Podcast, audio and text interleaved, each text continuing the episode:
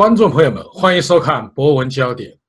二月二十二日，联合调查组公布了对陕西千亿矿权案卷宗丢失事件的调查结果，认定卷宗的丢失实际是爆料者王林清法官对单位不满，利用工作之便窃取了相关卷宗，制造了一场闹剧。调查组还认定，王林清给崔永元提供的反映情况的信件。及部分材料涉及国家机密，公安机关已经依法对王林清立案侦查。就此话题，我们连线专访中国职业律师、前资深法官钟景华先生。下面有请钟景华先生。呃，钟律师，您如何评价啊？联合调查组对王林清啊曾经爆料的卷宗丢失事件的调查结论？这个调查结论出来以后啊。几乎让全世界的人都大吃一惊啊！这种狗血剧的这个剧情呢，惊天大逆转啊，真的是很多人是根本没有想到的啊。说实在话，我也没有想的这么一个结局啊。但是就是说，任何人啊，如果说认清了中共政权的本质啊。那么，对这么一个结果的出来，其实也是不足为怪的啊。呃，因为我在许多次的这种采访中都讲到过哈，中共的这种法律也好，检察院也好，公安局也好，中央政法委也好，纪委也好，国家监察委也好。包括中央电视台、人民日报、环球时报这些等等啊，所有的这些东西，都是他们维护这种恐怖独裁统治的一个工具啊。所以说呢，我在前面的采访中也提到，这种法律、这种警察、公安、纪委啊，他们纯粹就是他们。争权夺利啊，打击异己，维护这种恐怖统治的一个工具嘛啊，所以说，当他们觉得怎么做对他们有利的时候，当然是不是真的有利，也只是他们个人自己的认为啊。当他们觉得这样做对他们有利的时候，那么他们什么事都可以做得出来。所以，通常我们人们经常讲的一句话就是。只有我们想不到的，没有他们做不出来的事情啊！就像这个，这是这种调查结论一样啊。一般的人呢，稍微有一点这种常理常识的人，一听到这个调查结论，其实就觉得是一种不可思议的，而且是很可笑的这么一个事情。人们觉得这是。根本不可能的，怎么会有这么一个结果呢？对不对？呃，朱女士，正如您所说，确实这个调查结论出来以后啊，出乎大家的意料，也就是美国的好莱坞大片可能都演绎不出来这么精彩的这么一个一个情节。那么，您作为一个资深法官，在工作中也可能出现像王林清啊这种，比如说对单位不满呐，或者有一些个人的情绪。那么，您如何理解王林清这种监守自盗的行为呢？我认真看了这个中央电视台的王林清的这种陈述啊，他的陈述里面准确，他有两点啊，说出于泄愤啊，第二点说呢，想阻止这个案件不让别人来办啊，但是就说。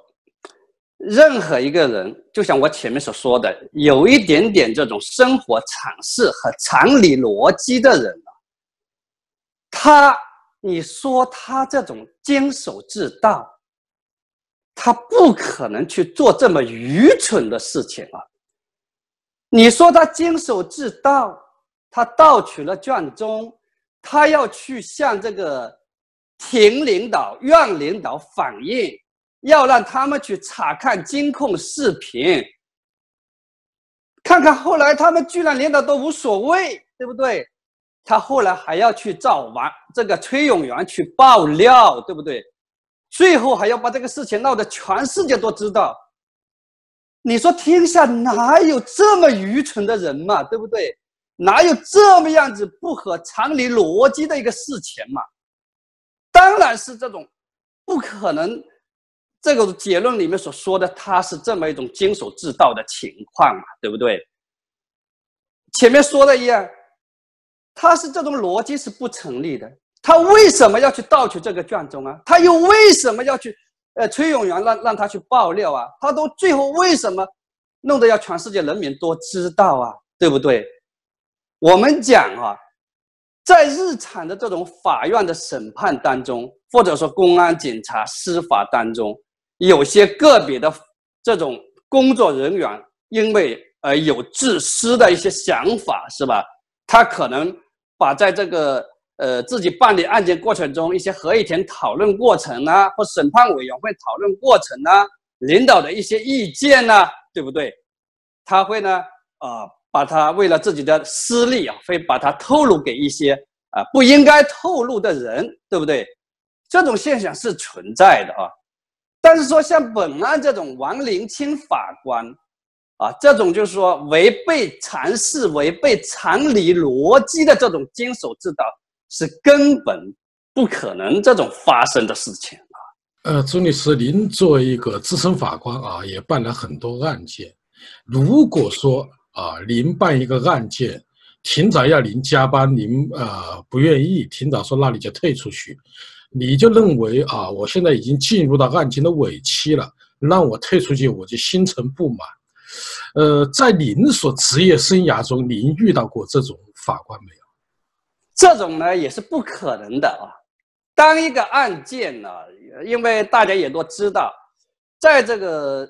中共这种司法的整个操作系统当中啊，你个别的一个法官啊，你是根本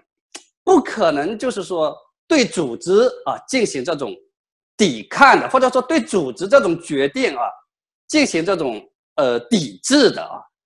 你说一个案件啊。一般是院领导或者厅领导啊，分配给你办了，对不对？他给你办就给你办，不给你办，你硬争着办是不可能的啊，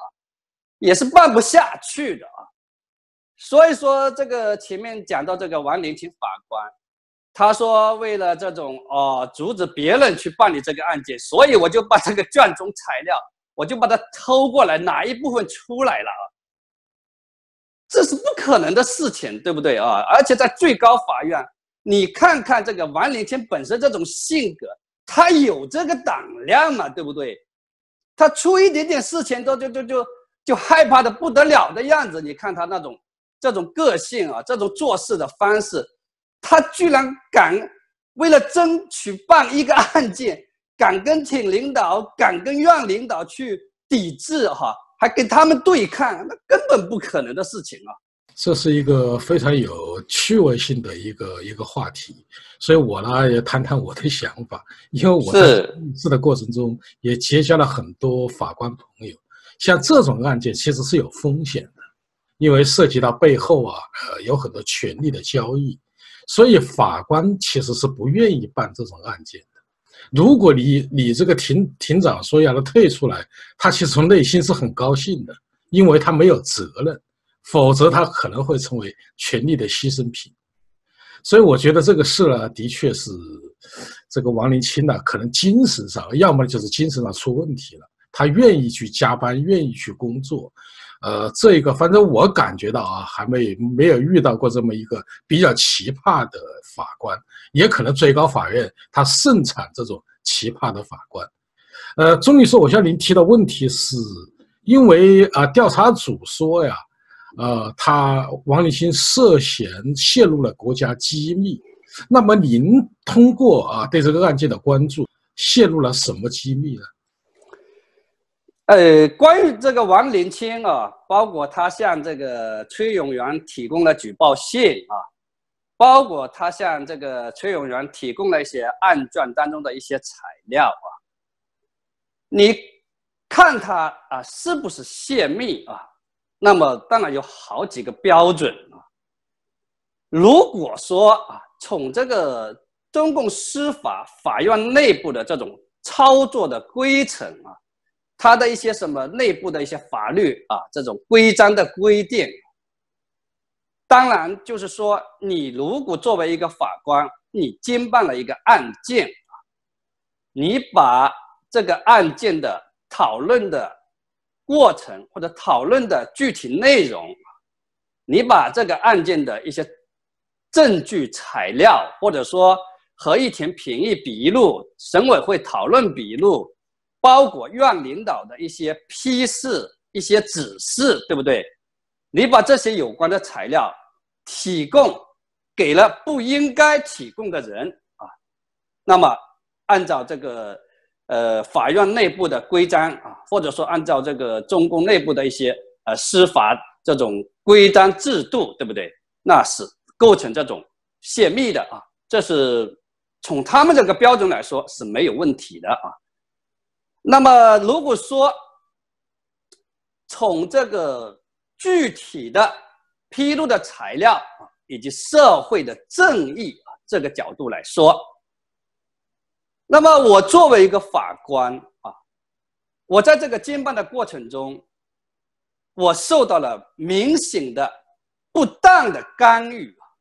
包括法院内部领导的，包括这个法院外部这种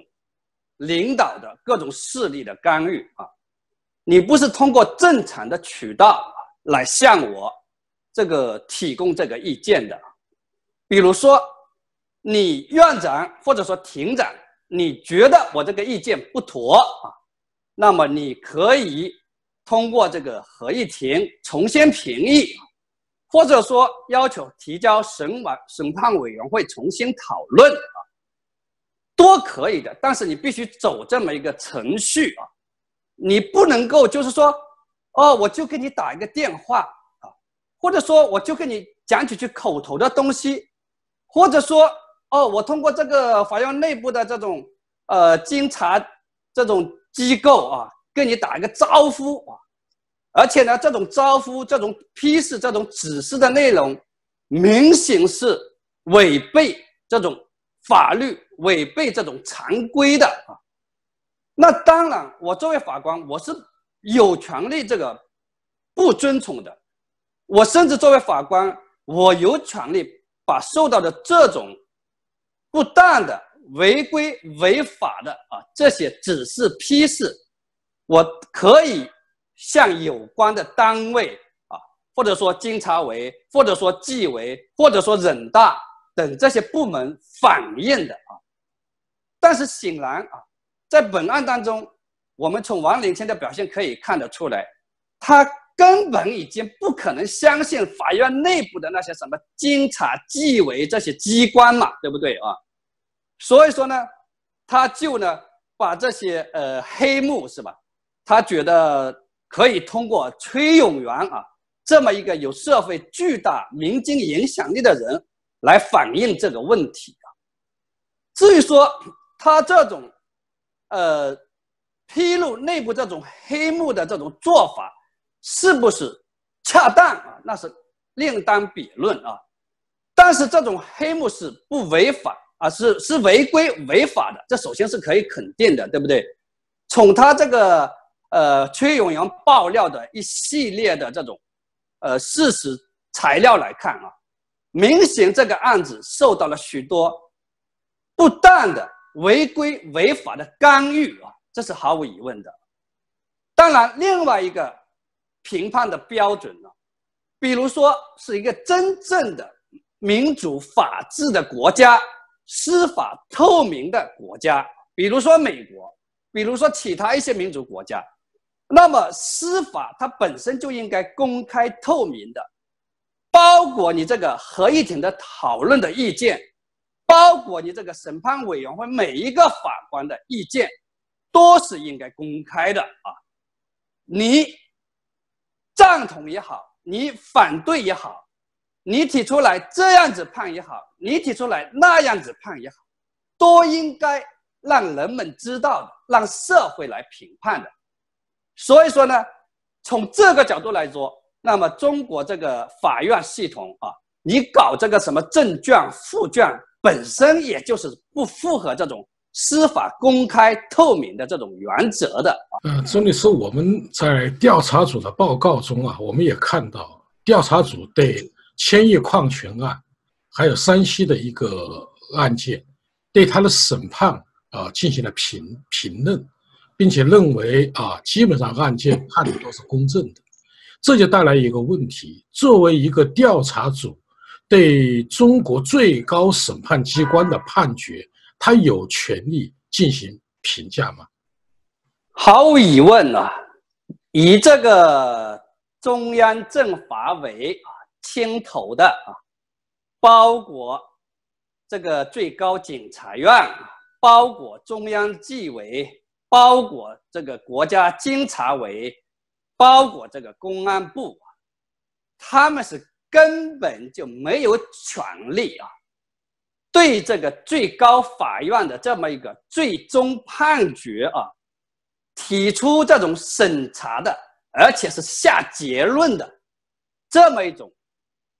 审查的一种办法啊，或者说这么一种权利，他们是根本没有的。你中央纪委当然。按照中共内部的规定，他有权对党员干部的违纪违规行为进行这种审查，对不对？审查了以后，那么到底怎么样？他可以向司法机关，包括公安、包括检察院啊，提出自己的建议是可以的啊，包括这个这个中央纪委我说的哈。还有这个国家监察委，也是一样啊，包括这个最高检察院啊，他如果说对这种在调查的过程中啊，他发现了有违法犯罪的线索，当然也包括里面的一个公安部，同样啊，他可以提起自己权限范围内的侦查行为啊，这种审查行为。但是他们当中这个五个机关：中央政法委、中央纪委、国家监察委、最高检察院、公安部，他们没有任何一个人有权利对最高法院的这种判决进行审查并下结论啊。如果说从理论上理论上来说，有权对最高法院个案啊。或者对最高法院的特定事项提出审查权利的，至少从理论上、从形式上，唯一有权的机关，根据中国的宪法规定啊，只有全国人大及其常委会啊，因为根据中国宪法七十一条的规定啊，全国人大及其常委会啊。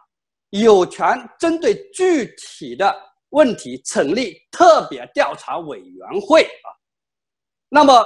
所以说从理论上来讲，那么全国人大及其常委会，因为最高法院是由全国人大及其常委会产生的，对不对？所以说呢，他有权利啊，就特别事件、特别事项，比如说像本案中这些。出现的这些情况和现象，他有权利组织特别的调查委员会进行调查、进行审查。但是，即使是全国人大及其常委会，他也没有权利直接对最高法院这种判决经过调查审查以后下结论说你这个判决是对的，你这个判决是合法。呃，这个合规的啊，那不是最高法院上面还有最高法院，对不对？这个逻辑从司法这个逻辑来说是根本不行的。全国人大和常委会即使有针对特别事项、特别这种个案的调查权利，他调查以后也只能做出一个决议啊，这个交给最高法院，要求最高法院启动对某个案件，比如说。进行再审，他最多也只有这个权利。但是大家都知道，啊，在中共的统治下面，党是领导一切的，你们包括我们再怎么认为他不行、不可操作，但是他实际上都在那里操作，啊，包括这次以中央政法委，中央政法委是个什么样的机关？大家都明白吗？你是党的一个机关嘛，对不对？你怎么能来审审查这个国家最高司法机关的这么一个判决？肯定是不行的。其实，在是日常生活中，在平常的当中，大家知道，包括比如说最高法院这个法官原额的推出和认定，它不是由审判机关或者说最高的审判委员会来推荐人选的，你知道吗？它是有最高法院的党组提出名单，哦，谁可以当法官，谁不能当法官。在全国各级法院都是这么操作的，这本身是一个很荒唐的事情。你一个党的组织提名这个每一个具体法官的人选，但是事实当中他们就是这么操作的。你说不行，他们就说行。呃，钟律师，您啊知道崔永元呐是一个很有人气的一个一个代表啊，很多人对他是寄予很大的希望，他也确实。啊，为一些爆料啊，为揭露一些黑暗面做了一些贡献。那么这一次王林清的认罪，那么是否预示着崔永元也遭到了麻烦？对崔崔永元啊，毫无疑问呢，从现在这个中央政法委所谓的这个联合调查组下的结论来说，以及许多的官媒的报道来说。他们认为啊，这个崔永元有可能涉嫌共同参与了这种泄露国家机密的这么一种犯罪行为啊。当然，目前呢，呃，仅仅是对王林清已经明确了啊，公安机关已经立案侦查了。那么对崔永元呢，当然还没有明确的表态啊。是不是已经立案，或者说怎么样啊？但是啊，崔永元在这个整个事件当中，接下来或多或少会受到一种处分也好，或者说牵扯到也好，这个是毫无疑问的。对崔永元这个人啊，其实我以前在历次的这种采访当中，包括在这种。呃，美国之音啊，这种采访当中，我都再三提到了，因为大家都看过一段视频啊，崔永元曾经发表过一个言论，他说自己啊，现在后台硬得很啊，你们也不要问了啊，问出来我如果说出来会吓到你们啊，他说我这些后台啊，没有这些个人啊，也就没有这些个国家啊。他就说，而且大家都专门放了他这段视频了，所以当时呢，我就特别的指出啊，崔永元，我也再三说了，他确实就像你所说的一样，他原来在这个中央电视台哈，在《实话实说》这个栏目啊，为这种揭露社会的一些黑暗面，对不对？呃，发挥了一些积极的作用啊。这这个是可以肯定的啊，包括他退下这个中央电视台以后啊，包括他爆料了一些东西啊，至少说他在揭露社会的黑暗面这些方面，还是对社会的进步能起到一些积极的作用的。但是呢，自从他发表了我前面所说的那些言论之后，我就很谨慎的指出啊，在中共这么一个。司法不独立啊，政治又不民主的这么一个情况下面，你作为一个公众人物啊，一旦你被作为一种工具利用的时候，他自己其实是很危险的，也是不值得的。这个我在上次的 VOA 采访中已经专门提到了啊，没想到这个事情的发展真的是被我不幸言中了啊。因为他在这个当中，他所起到的作用，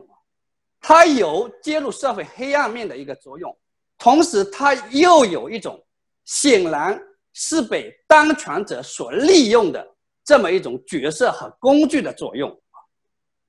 所以呢，崔永元呢，他现在发展到这个程度了，那么从中共内部的经常的一些手法和做法来说，他如果可以认定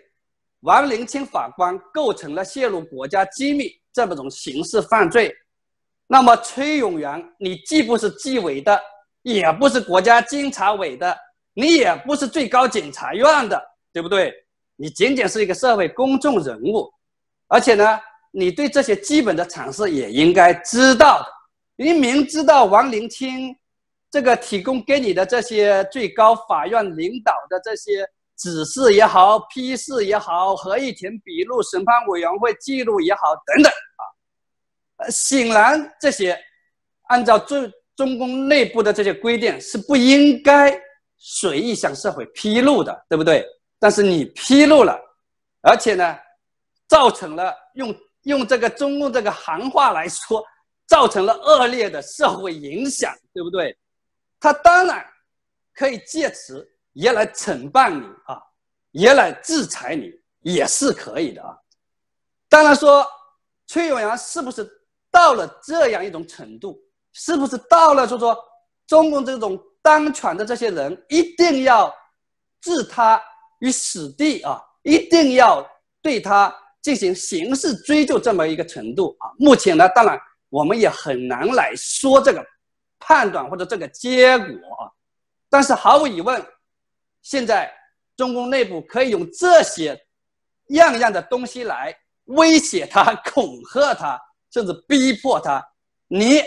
不允许你再在外面这样善意的去揭露我们这些黑暗面了啊！对他进行这种警告和恐吓，还是完全可以的，对不对？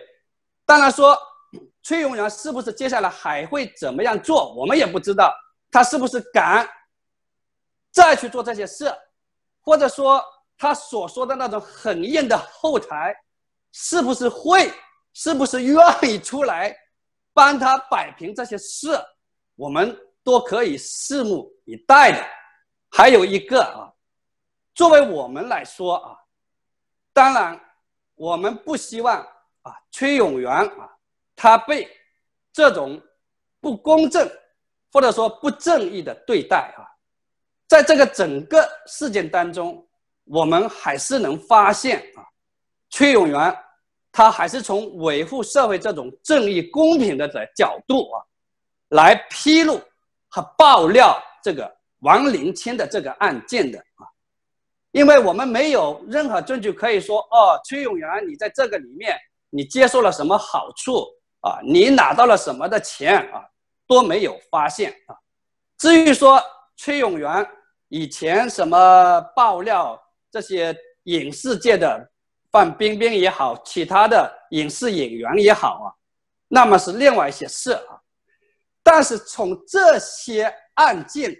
尤其是从本案这个发生到现在的结果来，可以看出来，中共内部的这些高层的这些腐败的官员，我们说他是盗国贼也好啊，他宁可去保护那些他的那些情人小三，也不会来保护你这个崔永元，老是跟他们这个。做对的，老是披露他们阴暗面的崔永元，这么这些人，说实话啊，所以说崔永元在这个事件当中呢，也不要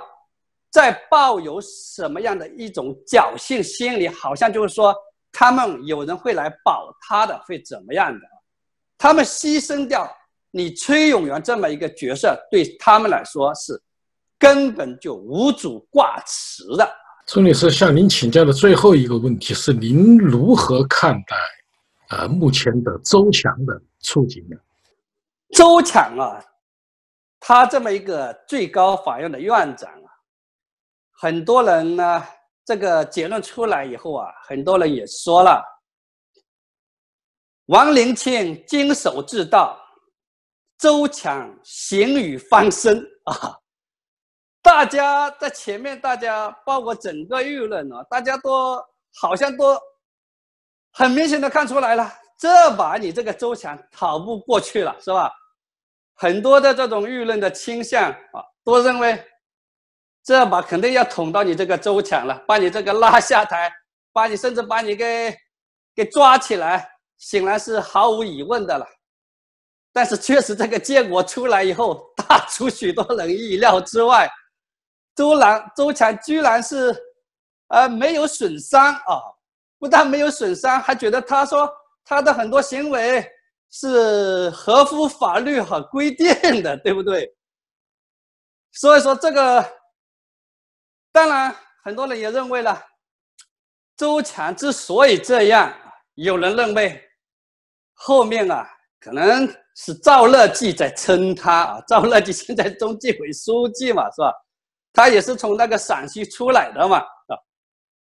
有人说是赵乐际在撑他，所以把他这个事情给压下去了。当然，也有人说，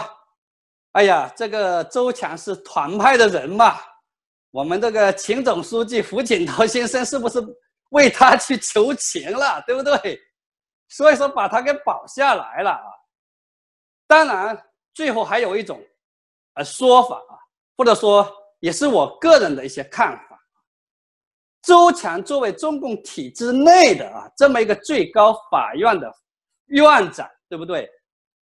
他这个形象啊，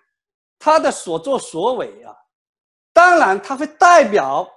中共所谓的依法治国的这么一个东西，对不对？你说如果把它搞得太长了。啊，搞得太难堪了。这个倒的美肯定不是周强一个人的美，是吧？他可能倒的是整个中共的美，甚至说倒的是整个中共执政高层的美，对不对？所以从这个角度来说呢，他们为了维护自己这种所谓的形象啊，